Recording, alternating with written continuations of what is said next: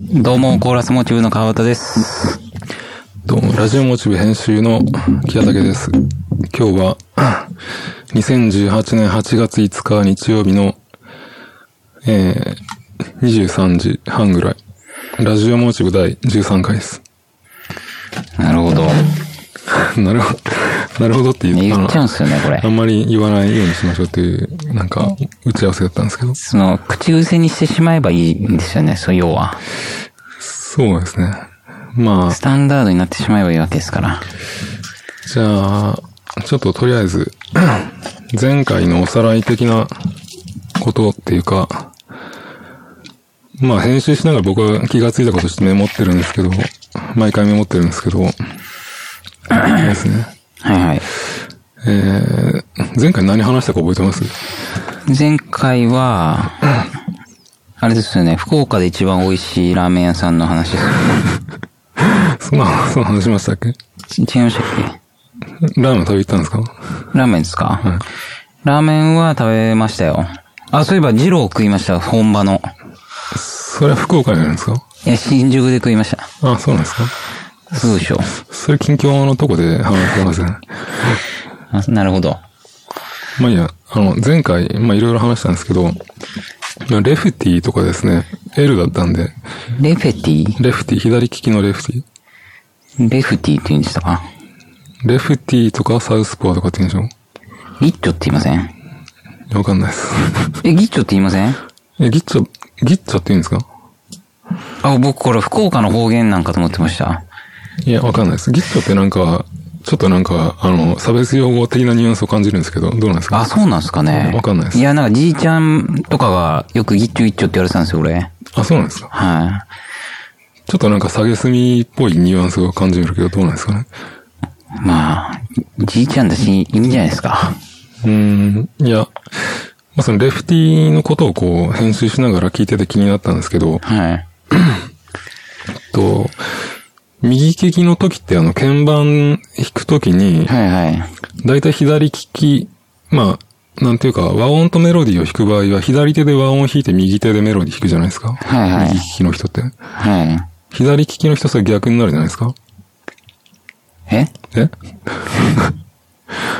そう、そうっすね。そうなん川ですさんちょっとマイマイクが。が遠いですね、それ。え、本当ですかあんま波形が拾えてない。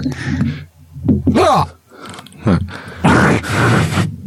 い。すごい出てますけえど。本当ですかうんこみたいに言わないでくださいよ。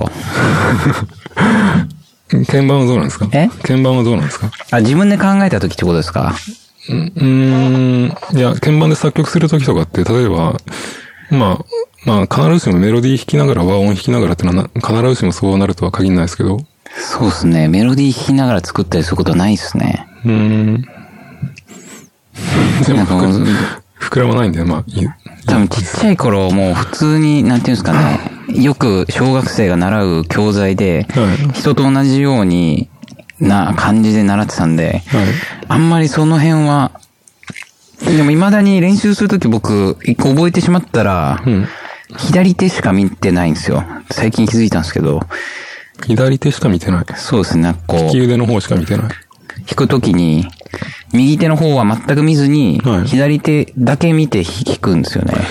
伴奏的に弾くときは、だいたい左手が、なんていうか、ベースのルールートプラス5度とか、ルートプラス1オクターブ上とかで、右手でこう、なんていうか、3度、3度とか7度とかっていうのを置いていきますよね。あ、でも、す僕、右手の方が、楽器を弾くときは、ギターも右で弦を押さえますし、なんか指回るんですよね、右の方が。あ、そうなんですか。だからもう、あんま関係ないですかね。そうですね、右の方が器用ですね。うーん。うそのメロディー的なその単音で早く弾くみたいなのは、右の方ができますね。ーん。あ、まあ、そんなもんなんですね。なるほど。いや、それがどうなのかなと、ちょっとちょっと気になったんですけど。なるほど。あとはですね、ラグワゴンって言ったじゃないですか。ラブワゴンですかはい。メロコアのラグワゴン。ああ、ラグワゴン、はいはい。川さんがお題の L でラグワゴンっていうバンドを紹介したんですけど、この世でいる唯一 L がつくバンドっすね。うん、っていうかあれでしょ、あの、iPod の LA でもラグワゴンだったからそれで拾ったんでしなるほど。そういうことか。ょじゃないですか。まあいいや。それでメロコアってあの、メロディーでコアのやつ、バンド、音楽じゃないですか。ああ、な、なるほど。で、そのメロディーが立ってるバンドはなんかこう、わかるんですけど、そのコアによったバンドってのはあるんですかハードコアによったってことですかそうですね。いや、まあ、あるんじゃないですか。なんか、なんとかコアってもういっぱいあるんですよ。なんかあの、メロコアの中でそのメロとコアのグラデーションがあるのかなと思ったんですけど。そん、その何を、どのバンドがメロコアなのか、その、よくわかんないですけど、はい。とかなんかその時期的なところもあると思うんですよね。その音楽性というよりも、はい。その流行った時期に出てきたから、みたいな。なんかあの、シューゲイザーとかだったら結構わかりやすいんですけど、はい。例えばマイブラ型とか黒糖ツインズ型とか、 それは詳しいからなんとなくイメージがついてるだけじゃないですジか。ーザスメリーチェイン型とか、こう、何の追っかけ型なのかなみたいな、こう、カテゴリライズしやすいっていうかですね。ああ、それで言ったらあんのかもしれないですね。どれっぽいって。うーん。僕そんな詳しくないんで、もう、わかんないですね、源流が。あ、そうですか。なるほど。で、あともう一個。えっと、あと何分ぐらいかな。あと3分ぐらい。バンゲリ、バンゲリスのアンセムの話が出て、川場さんがバンゲリス知らないって言ってたんですけど、バンゲリスですかバンゲリスはあの、なんあの、炎のランナーとかブレードランナーとかのはいはいはいはいはいシンセのギリシャの偉い人、偉い人っていうか、なんか仙人、シンセ仙人みたいなおじいさんですけど、ギリシャ人も仙人って言うんですね。仙人を僕は勝手に言ってるだけですけど。ああ、そうなんですか。いや、それであの、アンセムの2002年の、はいこの FIFA ってどう読むんですかこれ。あ、FIFA ですか FIFA って言うんですかはいはい。に、アンセム 2002FIFA ワールドカップ公式アンセムを、はい。バンゲリスが作ってるみたいなんですけど、はい。で、これが、本大会に限り採用されたアンセム、日韓ワールドトップ、あ、ワールドカップの時の曲みたいなんですけど。うわー、ニック、もう今のやつのイメージしかないですね。ニッカの時ってどんなやったっけなんかこの時だけの限定アンセムみたいな感じらしい、らしいんですよ。えこれ覚えてないですかー、全く覚えてないですね。今のやつしか覚えてないですね。うーん、なんかその、ワールドカップ、あ、じゃない、えっと、アンセムは基本的にその、同じ曲使ってるみたいですけど、こう2002年の時と、こう2018年の今回は、なんかホワイトストライプの、スストライプスの曲が使われたみたいなことが書いてありますけど。あー、てかサッカー全体で、なんかあの、セブンネーションズアーミーでしたっけあそうですの、ね。セブンネーションアーミー書いてありますね。あれは使われてますね。うーん。なんでかわかんないですけど。僕もなんでかわかんないですけど。ロシアで人気なんですかね。いや、サッカー全体で、そのイギリスだったとしても、はい。使われてますね、なんか。あ、そうなんですかはうーん、まあその、なんていうか例外的な曲が、曲なんだっていうことですね。バンゲリスの方はな、なんか日韓のワールドカップの曲なんで、い。はい。なんか打楽器が日本の和太鼓の鼓動っていうやつと、多分韓国の多分民族的な打楽器のなんかサムルノリっていうのが使われてるみたいですけど。よくよくわかんないですけど。えまあそういう音楽だったみたいですけど、川場さん特に覚えてないみたいですね。ー全然覚えてないですね。うん日韓の時だって僕、日本にいなかったですもんね。そうなんですか福岡にいなかったんじゃないですか日韓の時って俺どこいたんだろう。 2000福岡にいなかったですね。 ?2002 年だから16年前ですけど。ああ、僕埼玉にいますね。2001年に、あの、鹿島スタジアムに行ったのは覚えてるんですよね。コンフェデの時。それ、それが2001年だったんですね。そうですね。なるほど。でも2002年のやつはそんなに覚えてないってことですそね。う音楽とか全く覚えてないですね。あ そうですかまあ、僕僕はもうこのワンゲリスのやつもばくなんかぼんやりとしか覚えてないし、その普通使われてるアンセムの方は全くわかんないんですけど、今回のセブンネーションアーミーもよくわかんない、知らないですけど。セブンネーションアーミーはちょいちょい流れますね。うん。スタジアムとかで。き聞いとけばよかったな。まあ、とか言ってたらまあ大体10分終わりますけど、なんかありますか枕的なことが。何一つ思いつかないです。じゃあ、川さんの近況いきますかね。は近況っすかい。まあ10分15分ぐらい。一応10分で回して。この1ヶ月、ほんともう一切家に出から出てないんですよね。いや、 いろいろある。なんか、昨日バーベキューしに行きましたね。あのーなん、どこに行ったんですかお小道公園ってわかります小戸公園あの、ヨットがいっぱい泊まっとる、メイの浜の辺なんですけど。そこで海でやったんですかはい。海でバーベキューをやった。そういうことになりますね。それはどう、どう、どうだったんですかいや、楽しかったですよ。何年かぶりになんかその、水着やるを間近で見れてなんか、すごい楽しかったです。夜、夜、夜、夕方、夜、昼いや、もう朝から昼か、はいらやってたんですよ。はで、その、そうですね、身内にはそんな、その、ビキに来た子なんかいなかったんですけど、ビビーチ行ったらやっぱいるんですよね、そういう子たちが。い。それが見れてラッキーだったと。そうですね、疎まれながらも、はちょっと話しかけて、い。そんなその子たちが割ってたスイカをは食べるって。い。そんなことやってたんですね。そうなんですよ。めちゃくちゃ暑くないですかでも、そいんや、な。クソ暑かったっすね。うーん。かおさん焼けてますそれで。いや、これ、この、時計外したらもう、丸分かりっすよ、この、ここだけ白いっしょ。はいかおさん、その、なんか腕にタトゥーとか入ってるじゃないですか。はい。それって日焼けしても、その、なんていうか、その細胞として残ってるんですかで代謝はないんですかいや、僕、こんなこと言ったらもう本当、田舎のヤンキーみたいなんですけど、こ、ここのところ一回、その、どうなるんだろうと思って、はい。一回その根性焼きみたいな感じで、やけどした、させたことがあるんですよ、この上から。上から文字をなぞってですかあまあまあ、そうですね、は全然消えないですからね。うーん。相当頑張んないと消えないですよ、こういうの。なんか細胞が代謝していっていつかなくなりそうな感じもするんですけど。いや、なんかその、うまい位置にいるんでしょうね、その。うーん。でも、表皮だけだと、やっぱ落ちちゃって、ああ。なんかそのその下までいかんといかんみたいな、聞きますけどね。その、なんか奥の方まで浸透していったらもう、なんか入れ替わらないってことなんですかね。まあ、そういうことになるでしょうね。なるほど。ていうか、川尾さんの近況たくさんあるんじゃないですかなんかもっと。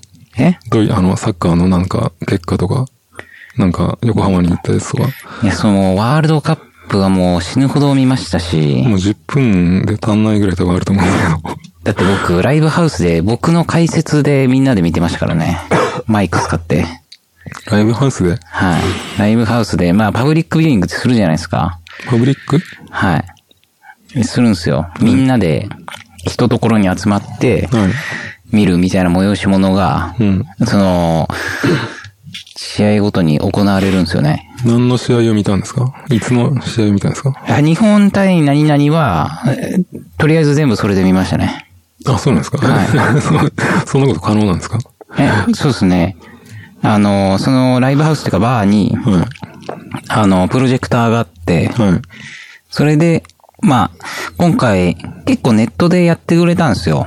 はい。あの、放送、普通に、違法なのじゃなくて、はい。 NHK さんとか、はいあと TVer ってわかりますわかんないです。なんか民放が映るやつがあるんですけど、そこが生放送してくれたりとかで、はい。それを、そのプロジェクターに映して、はい。それをみんなで、わーわー言いながら見るっていう。で、えっと、その川尾さん解説したんですかそう、なんか、ノリでやってしまいました。それはどうだったんですかその自分ではもう試合夢中になってるんでわかんないですね、もう。うーん。あんな大きな声出したらもう、人生でもそうないっすよ。日本はあれなんですよね。なんか、ど、どっかの段階で負けたんですよね。まあ、ベスト16で負けましたね。ベスト16。まあ、その決勝り、あ、あの、なんていうんですか、予選は、うん。何グループかに分かれて、リーグ戦をするんですよね。総当たりで。はい。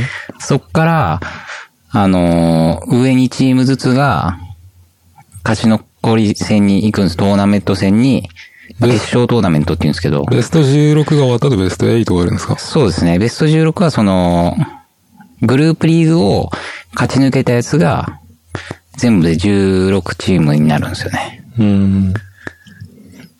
そのベスト16までの日本の試合は全部見たんですかその、なんか、プロジェまあ、クト。日本の試合というか、はい。ああ、そうですね。そこで見たのは、日本の試合は全部見ましたね。他のも結構見ましたけど。うん、なるほど。そなんか結構な回数のような気がするんですけど、そんなん全部、なんかライブハウスでやれるんですかいや、日本の試合はでも、だから4試合ですよ。あ ?4 試合なんですかはい。うんで、まあちょうどいい感じの時間だったんですよ、なんか。いや、やる時間も、よロシアなんで、中継で生中継を生で見たってことなんですそうかですね。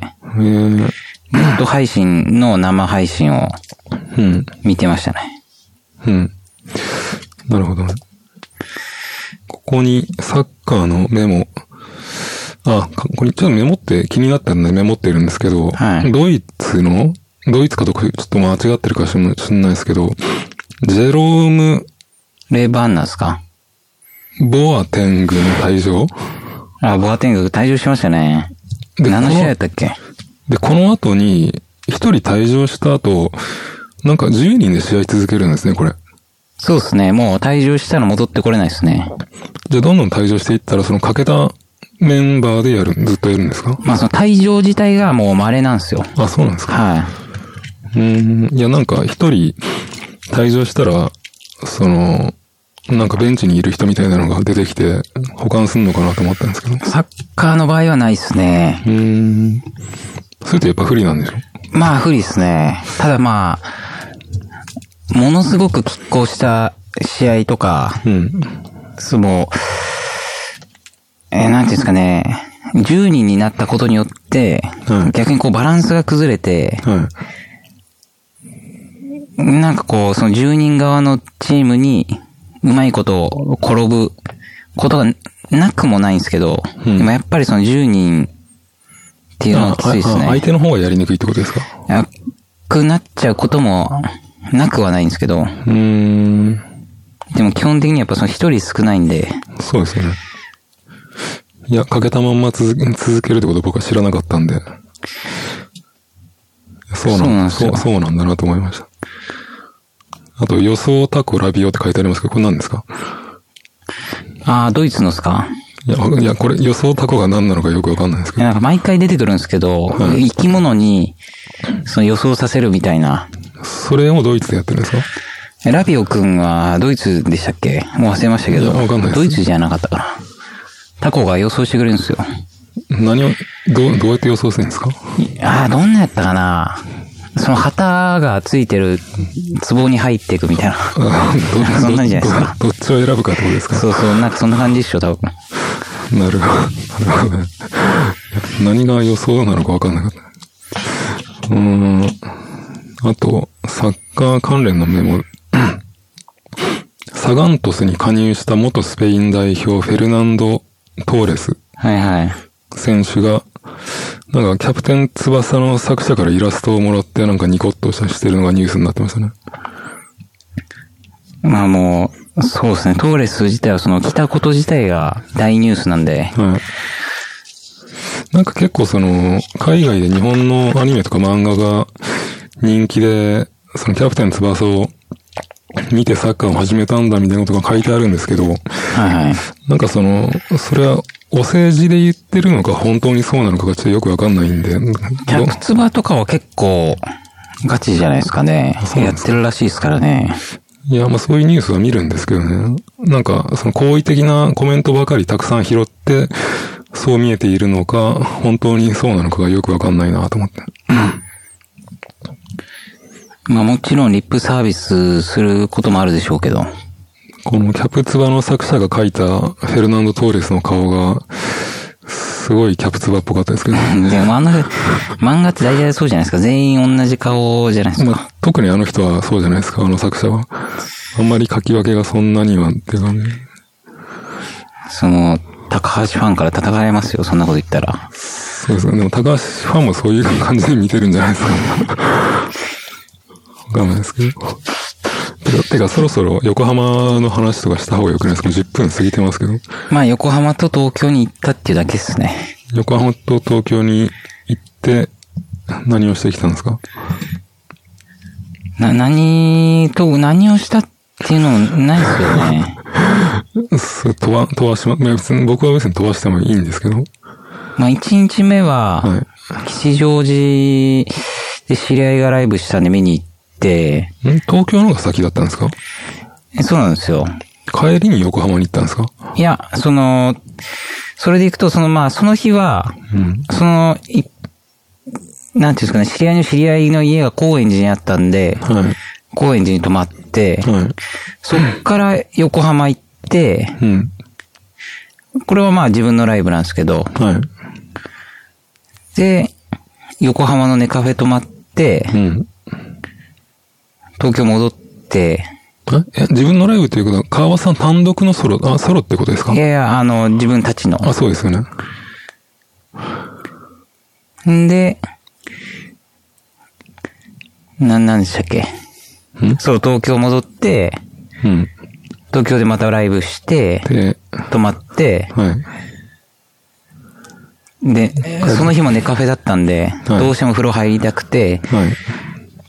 銭湯に行ってう、ん。で、帰ってきましたね。すなんか、ライブの手応えとか、なんか、観光的なトピックはないですか観光は、だからもうその高円寺とか下北とか、その、なんとなくの憧れあるじゃないですか。田舎者なんで。うーん。なんか、川端さんってもともと関東の方いたんでしょいやでも僕、その埼玉からうん東京行ってたんで、池袋とかはもうほんと毎日行ってたんですけど、はい。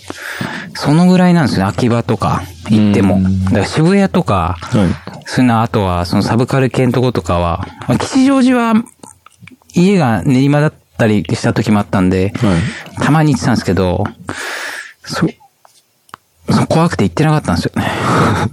そ、その辺に行ってきたんですかそう下今回北と渋谷は別に何の関係もないですけど、ただ歩きましたね。憧れですか観光的な。だからもう次はもう原宿とか、表参道とか、は行ってやろうかと思ってたんですよ、こっちは。い。それは、ラニーさんと一緒に行ってきたんですかそうですね。どっちもそうですね、はい。それ、うん、すご飯とか食べなかったんですかご飯はそこ、現地っぽいのは、食わなかったですね。現地っぽいというか、あんまり、あんまりそんな、てか何泊で行って、行ってきたんでしたっけ3泊ですね。三泊で東京と横浜だからそんなに時間なかったってことですか時間は結構あったんですけどね。うーんまあ1日目2日目は結構人と動いてたんで、ああ。なるほまあど。飯はもう、でもなんか東京っぽいチェーン店は行きましたけどね。日高屋とか。ああ、なんかさっき言ってましたね、なんかね、ラーメンの。ああ、二郎っすか。はい二郎も行きましたよ。あそれ、それが。そういう方がなんか、そう普段聞いてる芸人のラジオとか、はいアイドルのラジオにもはい。話題として上がるんですよ。その、ラーメン二郎がえーまあ二郎とか日高屋とかですね。はい。そのチェーン店の方が、うん。人に伝わりやすいチェーン店の方が出てくるんですよ。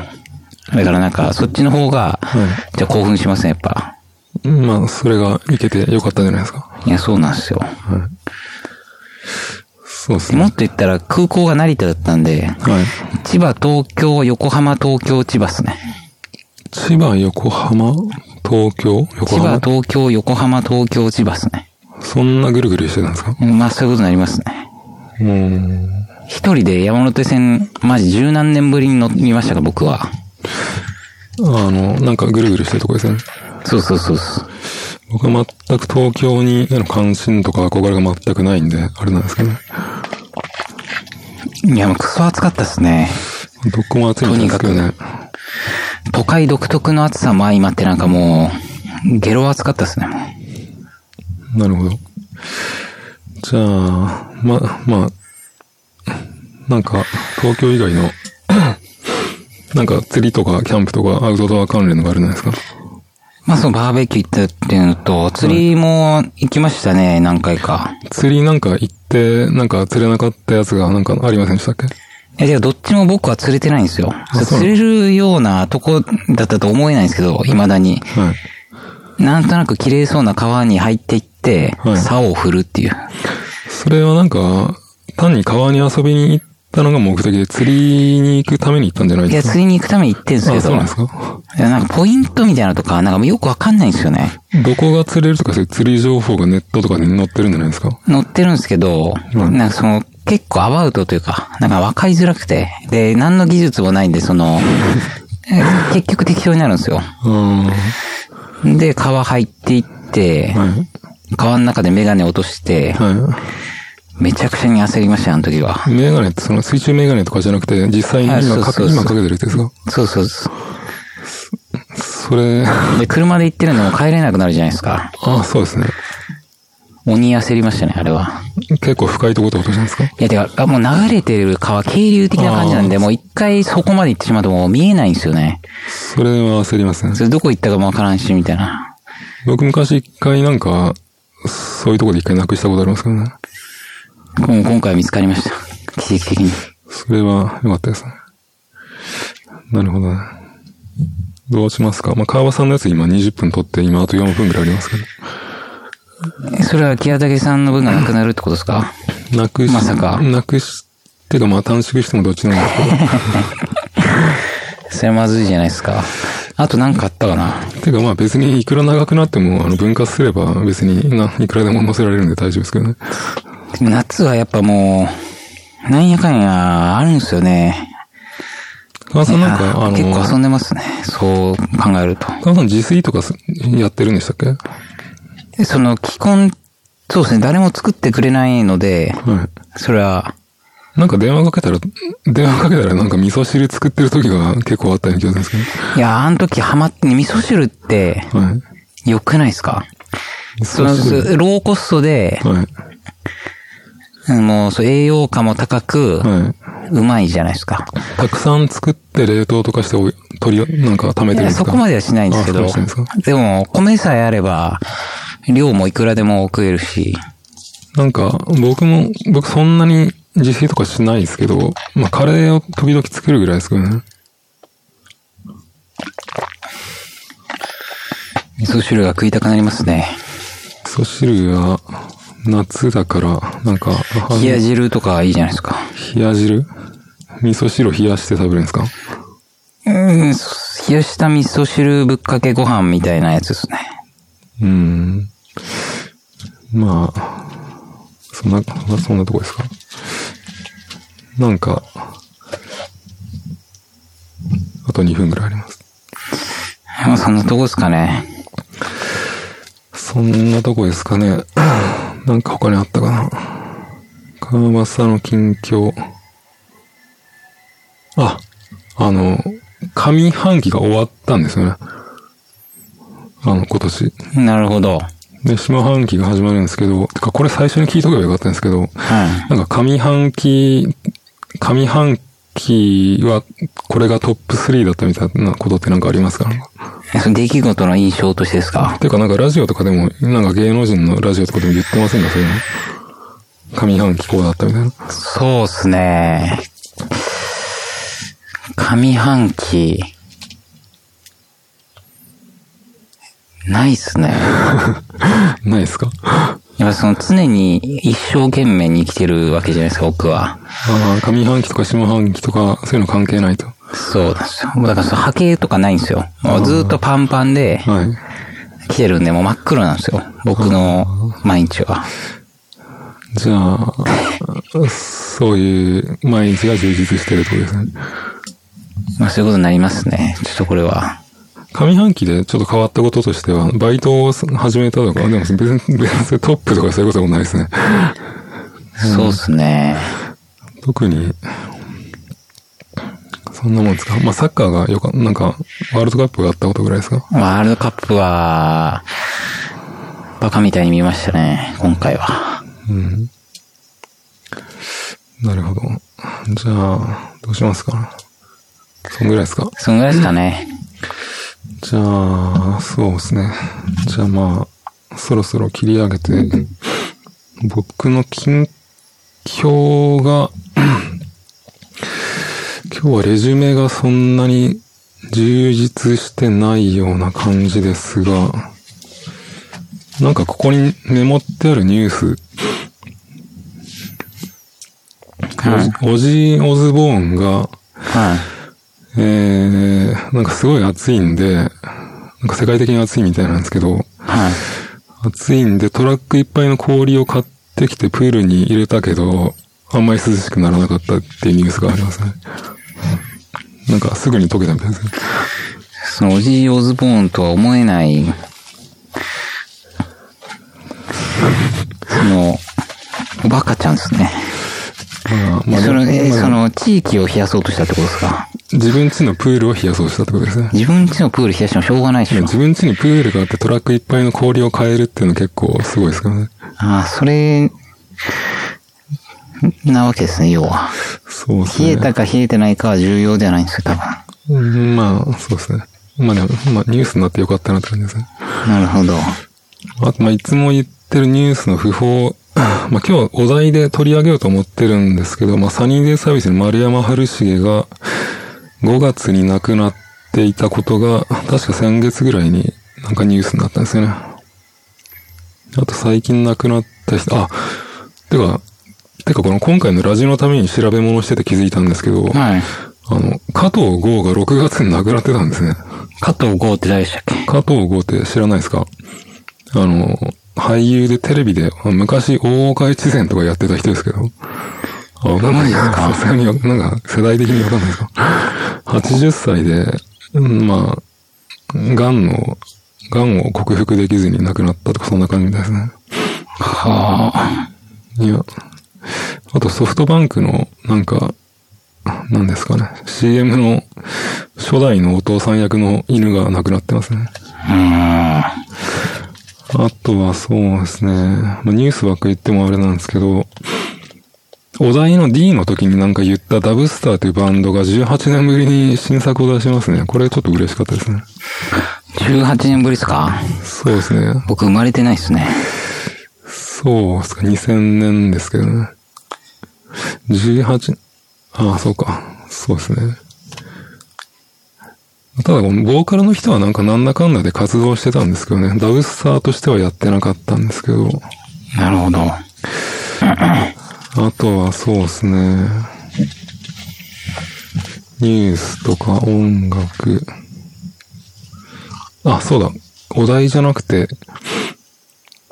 お題じゃなくて買い物で、今日これを話そうと思ってたのが、そこに置いてあるんですけど、マジっすかこんな、これを使えば、話が、そうですね。一個はそんなに話せないんですけど、これ小室哲也のインタビューのやつですけど、これいくらするんですか、こんなん。 4000、5000円ぐらい。えげついっすね。なんか今までそのキーボードマガジンとかにずっと載ってたインタビューが、時々その定期的にまとまって書籍書籍化されてたのの総括版みたいなやつですね。乃木札みたいなやつですか乃木札って何ですかええねえしええ乃木札ですよ、乃木札。何ですか、乃木札って。なんかこう、フラッシュかなんかで、うん。なんか、乃木札っていう連載がやってるんですよ。乃木坂が、メンバーがメンバーを撮るみたいな。そあ、てかそれ本になってますよね。はい。本てか写真集になってますよね。そうなんですよい。や、それ確か見ましたよ。なんか、あの、川場さんが、乃木坂好きなんで、あの、乃木坂の情報を、こう、あの、常に捕まえておかなければいけいけないだろうと思ったの、HMV のあの、に、あの、なんていうか、アーティスト、アーティストの新新作が、はい。あの、出るときにメールが来るように設定してるんですよ。はいはそれで確かメールが来てましたよね。い。いやー、えげつない可愛いっすよ。そうですか。それメンバーがメンバーを取ってるから、なんかその自然体とかそういうことですかまあ、そういうことでしょうね。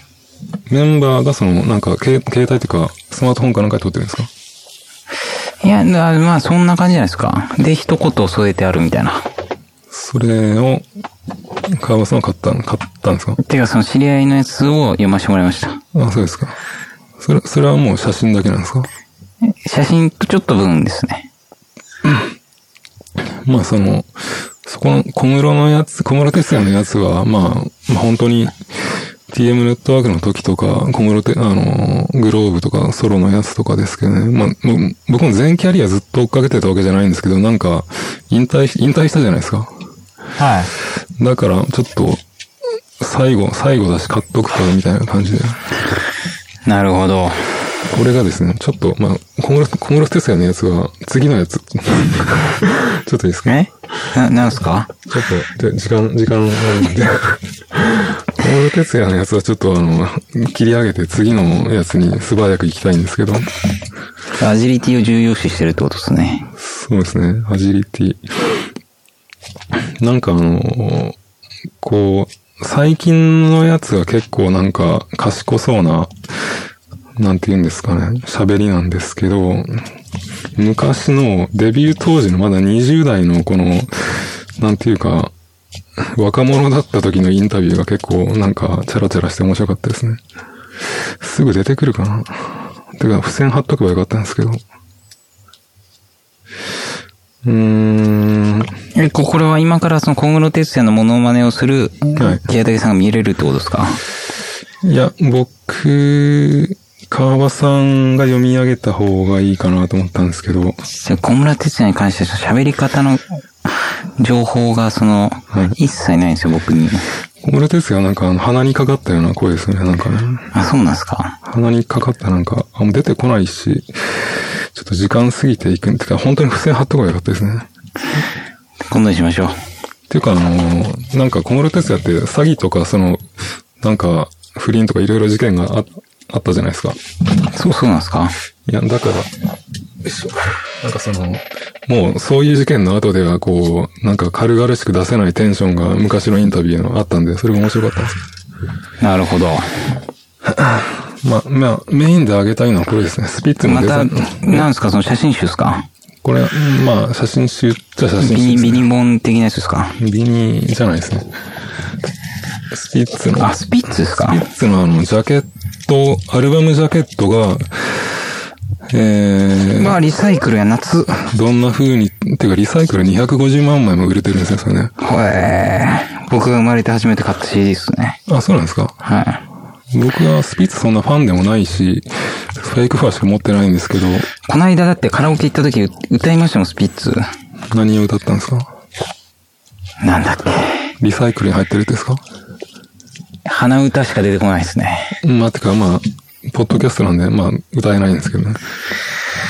めーん。まあその、なんかあれですね、スピッツをカバーするかもしれないな、どうかな、みたいな感じで、なんか、その、そのタイミングで、この、 何ですか、アルバムのジャケット、デザイン、本みたいのが出たんで、まあ買ったんですけど、それも高そうっすね。高いですね、こう6000、7000ぐらいするんですかね、これね。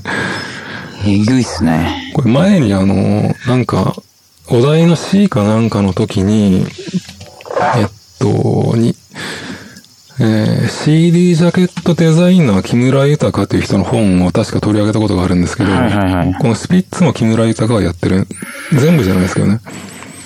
なるほど。 94年から今までは木村豊が、セントラル67がやってるんですけど、てか、こん、せあの、さっきの何ですかだけ、これリサイクル。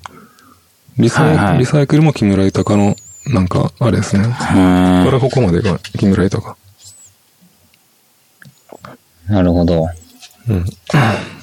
まあ、スピッツのなんか、スピッツのジャケは、なんか見てたら、大まかに、この最初の何でしたっけ、この人。梶谷義郎、ろし、よし、梶谷義郎っていう人が最初の5枚を、んなんですか全然これは、この誰だ本の、本のジャケットっていうか、本の表紙はフェイクファーの、なんかあれですね。アルバムジャケですね。あ、そうなんですか。で最初のこの、クリスピーまでの5枚が、この梶谷という人がやってるんですね。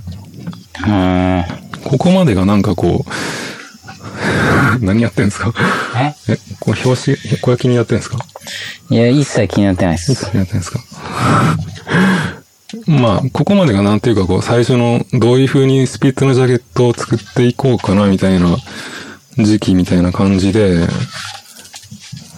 で、この、セントラル67木村豊に移ってからが、この、この空の飛び方からフェイクファーまでがこの女の子がジャケットになってるっていうやつですね。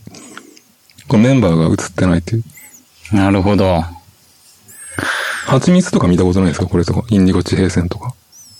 えこの辺のジャケ見たことないですかいや、リサイクルしかないですね。リサイクルしかないですかまあ、まあその最初はそのメンバーと関係ない、なんか、ほん女の子ジャケみたいなのが続いて、変態っすね。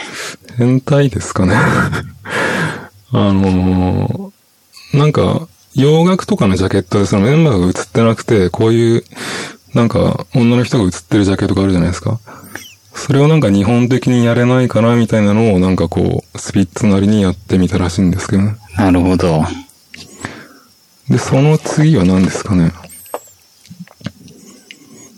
そっからあとはなんて書いてあったかな。そっからあとはなんか木村豊とスピッツのなんかこう、チームでどういうのを作っていくかみたいなのが続いていって、最近はなんかあの、何ですかね。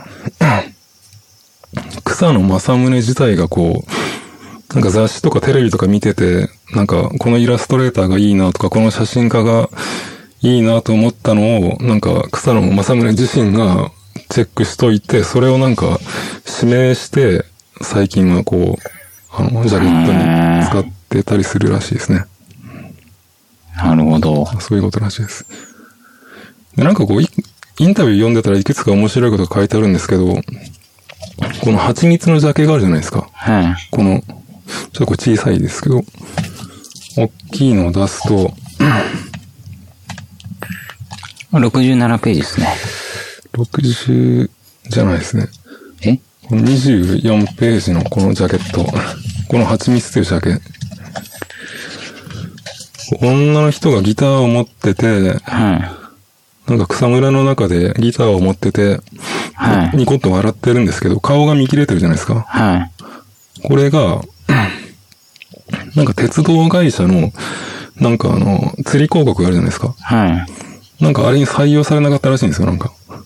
あで、それはなんか鉄道会社の、その広告として、ほあの、なんていうか人間の、なんか顔、なんか体のパーツがこう、切れてるのは、なんかダメですってことで却下されないですね。ーうーん。いやそういうことがあるんだなと思いましたね。なるほど。まあ、そういう、スピッツの、スピッツの素敵な本ってことでジすャケッねト。の話でした。そんな感じです。